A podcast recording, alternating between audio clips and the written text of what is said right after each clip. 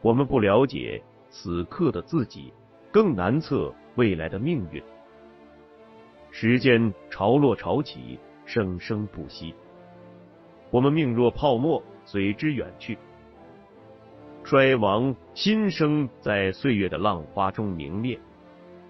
纵然是帝国兴替，也将如波涛般成为往事。作者摘译自拜伦·唐璜。在理想、信仰与野心、欲望纠缠裹挟的时代，在权力与金钱对人性异化的漩涡里，一个人半生的追求、挣扎、迷惘，一对灵魂二十余载的爱恨聚散，一群七零后海归所经历的1997至2009年的中国当代史。请听长篇小说《丹尼往事》，作者葛望川。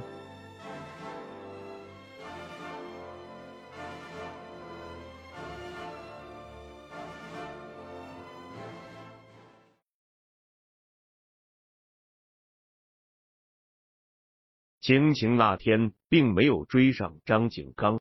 自从张景刚走后，张瑞金。成了张景刚餐馆的老板兼大厨，而晴晴成了实际管事的老板娘兼账房。取了个法名叫明印的张景刚走后，行踪飘忽不定。他每个把月会打个电话给张瑞金和晴晴，每次都是他遇到个好心人，人家把手机借给他用，他才能打一个电话。所以每次来电的号码都不一样。这一年里，明印时而在五台山，时而在嵩山。冬天来了，他去了南方，时而在衡山，时而又去了庐山，偶尔也会去一些城市。这些行程全靠两条腿。据他说，一路吃饭靠托钵行起，累了就地打坐休息，身上衣服破了就补补。偶尔也有好心人送他一两套旧衣服，他就改的多多少少像僧袍的样子穿上。他到安徽一个县城时，被当地民警拦住，问他要身份证。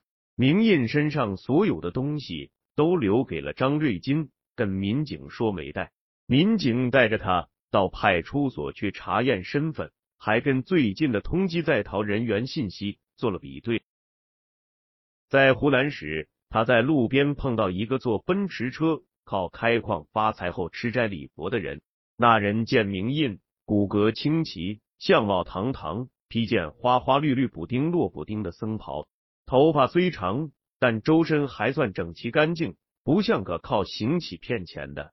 就把他请到家中住了几天，临走还送他两身新僧衣，帮他又剃了头。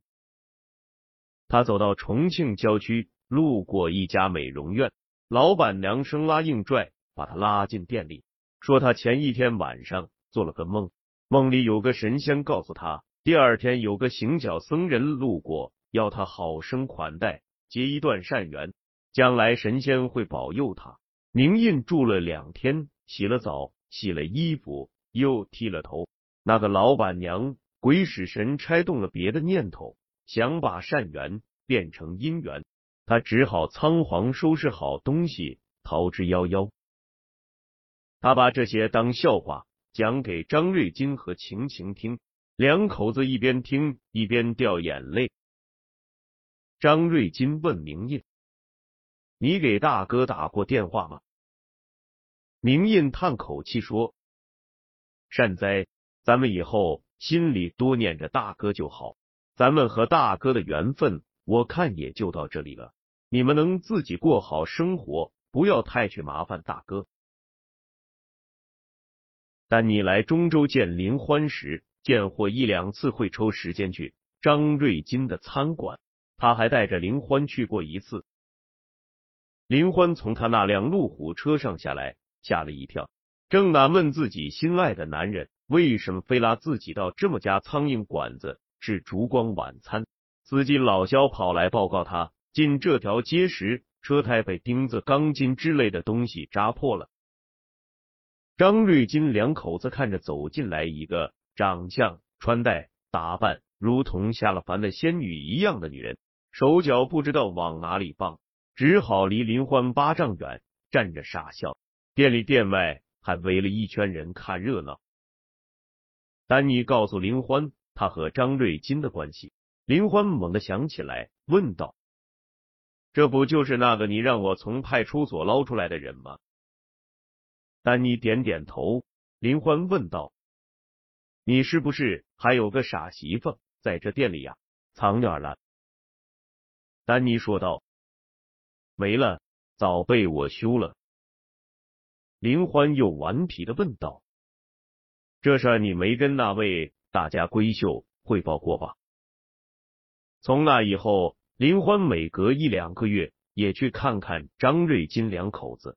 但他从不在餐馆吃饭，只是交代公司里的人，要是给施工队或者装修公司订盒饭的话，也从张瑞金的馆子里订一些。丹尼每次去都会问起明印的最新情况，张瑞金就把最新一次通电话得到的消息告诉他。丹尼不明白为什么明印从来不给自己打电话。二零零八年五月五日那天是明印和张瑞金的最后一次通话。张瑞金问明印在哪里，明印说他在从成都去川西阿坝的路上，天气暖和了，他打算从那儿再去九寨沟，再去青海、西藏，然后再回芒首山里的觉空寺去正式剃度受戒。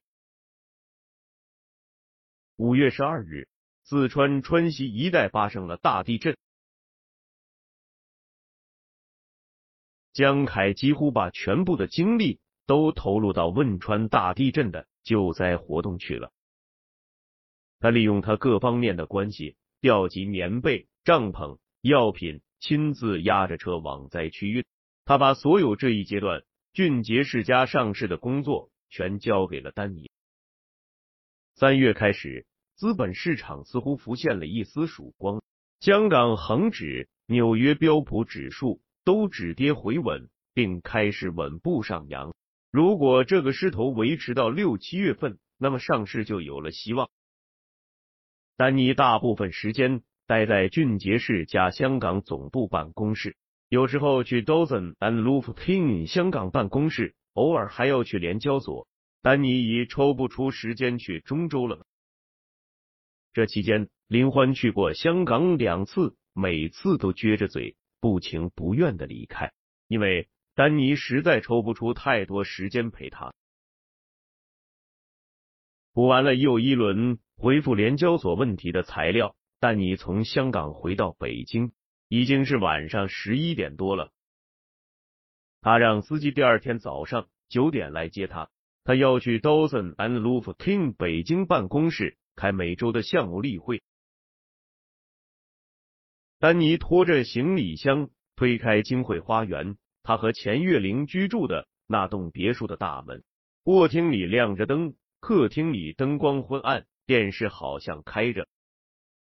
他放下行李箱，往客厅里走，看见台灯下钱月玲斜靠在沙发上睡着了。他关了电视，走进沙发，闻到一股淡淡的酒味，看到茶几上放着半杯红酒。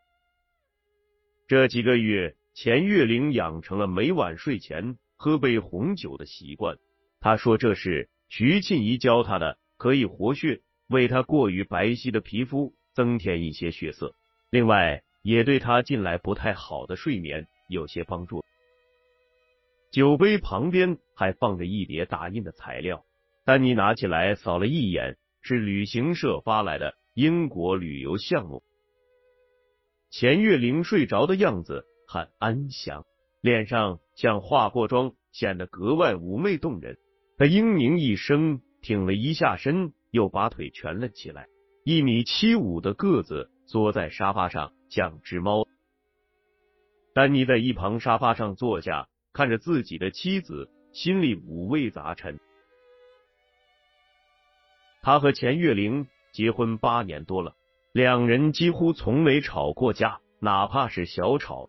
丹尼回想起和林欢、顾亚敏，甚至陶佳宁的恋爱经历，这都是一件无法想象的事。这完全是因为钱月玲那温柔可爱、善解人意的性格。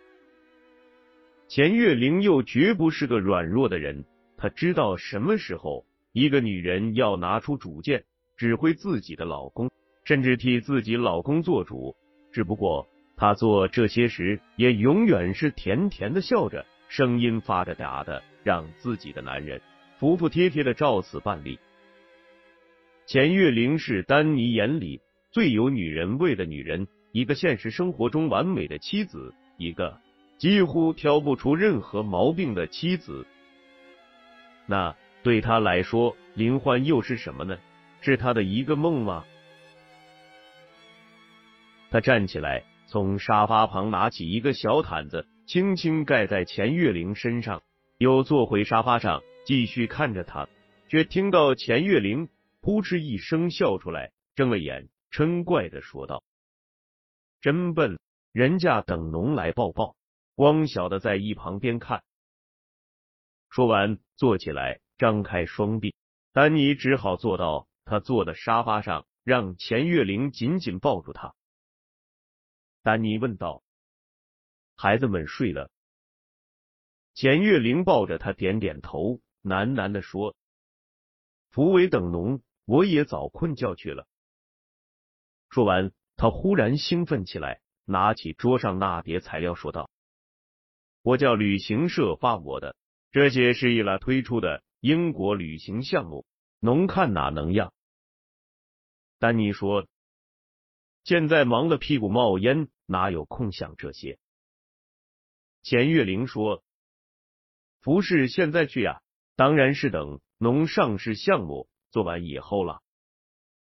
我记得农同我讲，英国老有意思，我还没去过嘞。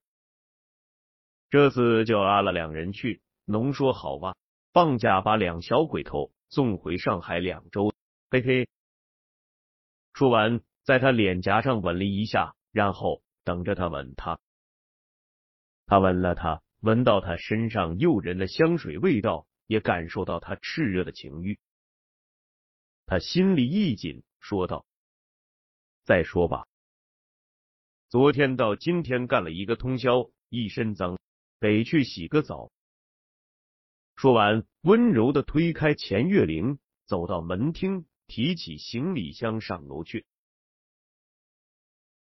丹尼刚走上楼梯，听到钱月玲说了句：“农要格外顾惜自嘎身体呀，阿拉娘三个将来还指望农嘞。”他转头看他，他打开了电视。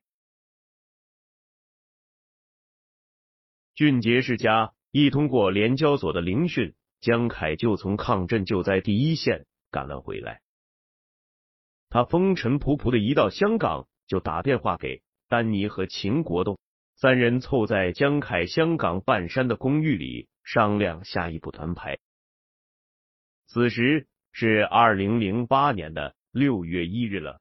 过去的一周里，香港恒生指数走势疲软，丹尼和秦国栋都担心下一步的路演是否能取得理想的结果。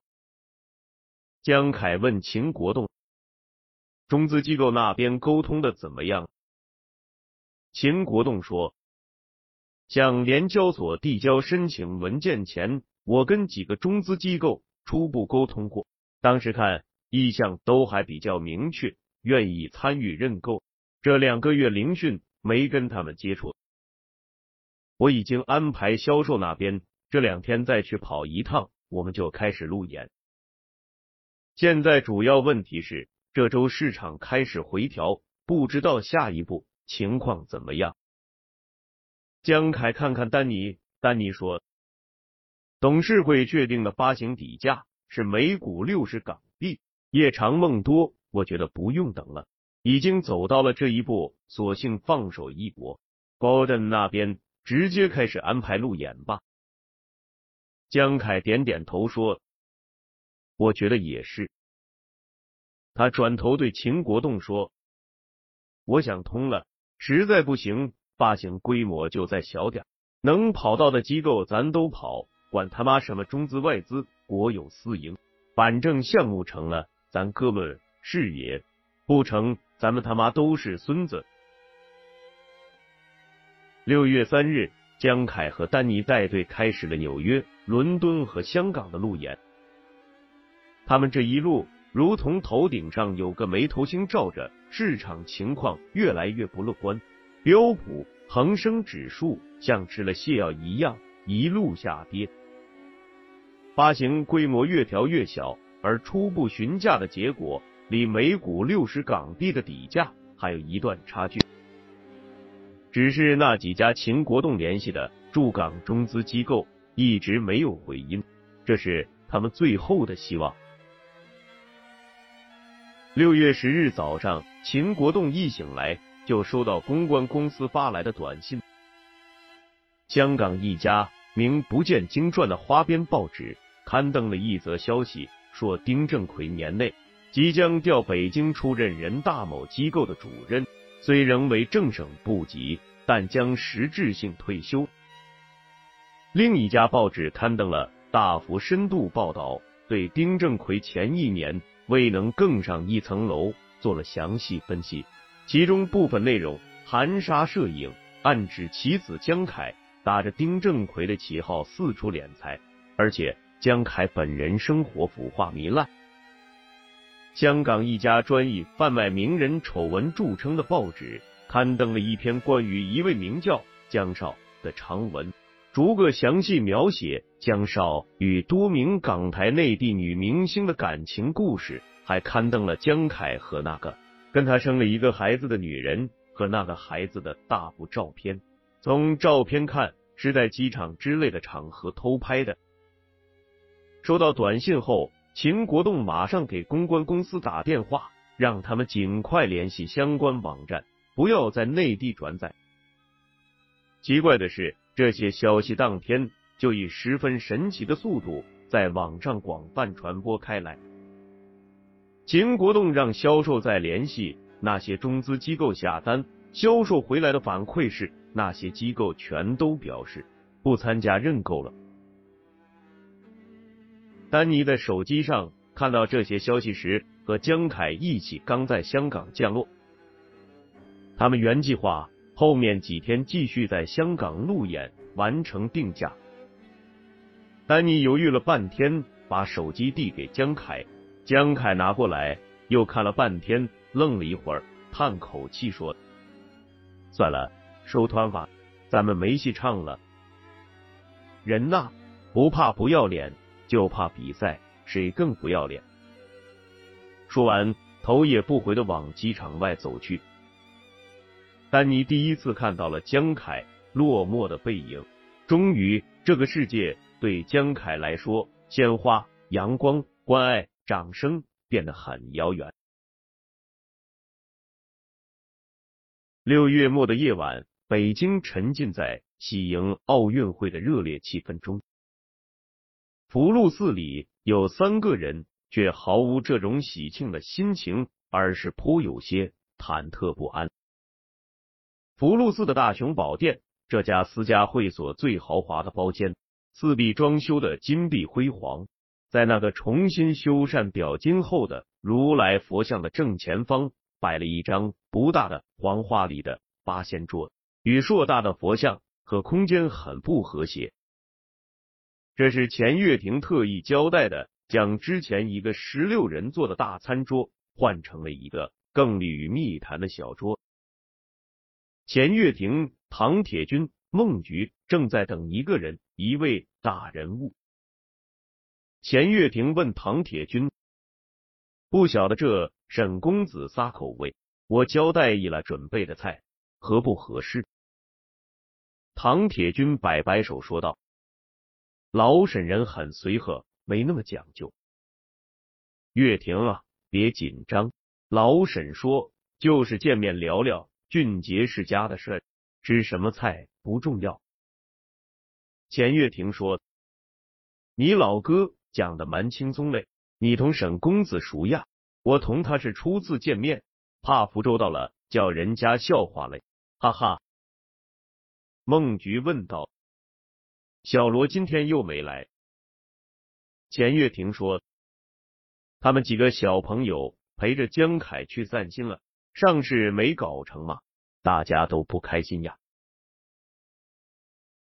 正说着，包间的门开了，一个满面春风的男人走进来。他中等个头，清清凉凉，穿了身象牙白的中式绸衫，五十岁上下，一头和唐铁军一样浓密的头发，但依然乌黑发亮，银盘样的一张脸，两道浓眉斜插入鬓，一对笑眯眯的眼睛，浓重的睫毛遮着眼珠，仿佛故意不让人猜透他的心思。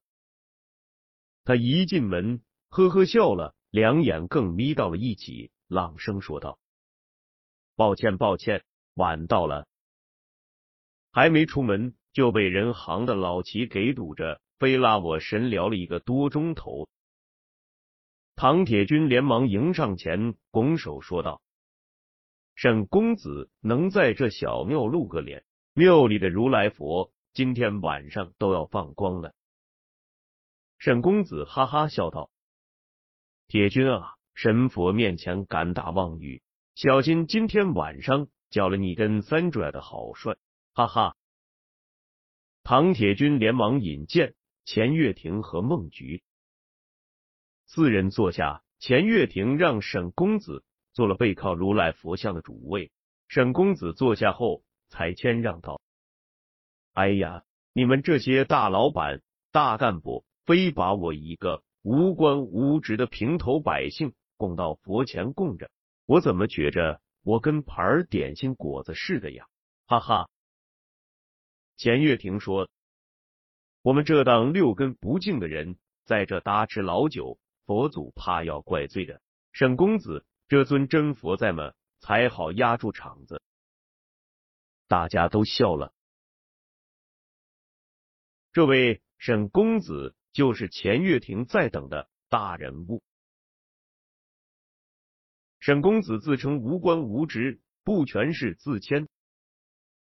他的确不在任何政府部门或者大型知名企业任职，而只是担任了国内一家民间慈善机构慈帆公益基金会的理事长。慈帆公益基金会绝不是个普罗大众耳熟能详的名字，但在政商圈子里却可说是如雷贯耳。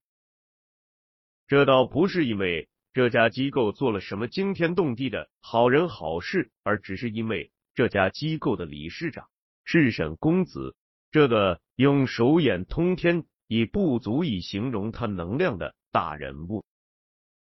据说，不光在几个颇有名气的中国企业国内或跨国的重组、上市、并购项目上，在几个国内重大产业政策的制定过程中。甚至几个重要省部级职位的调整背后，都有他长袖善舞的身影。酒菜上来，钱月亭看沈公子只挑素菜吃，才知道他吃素，心中暗暗责怪唐铁军乱报情报。看来二人并不像唐铁军说的那般熟。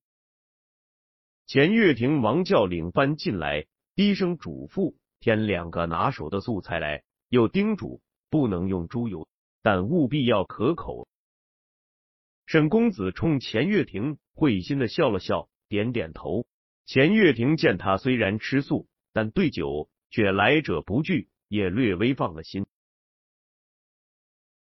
几个人闲话一阵，唐铁军问道：“沈公子今天特意召唤，有什么具体指示呀？”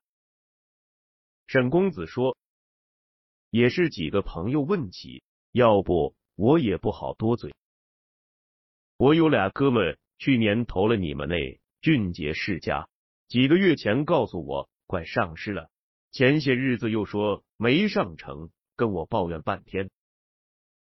他们怎么说那个江凯好像啊，好像不大靠谱啊，哈哈。钱月婷尴尬的笑笑。钱月婷对丹尼能和江凯合作，把俊杰世家搞得如此有声有色，心里非常满意。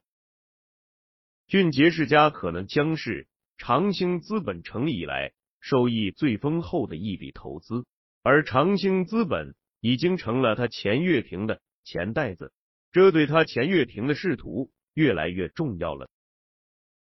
对于俊杰世家上市的事，他的看法和丹尼比较接近。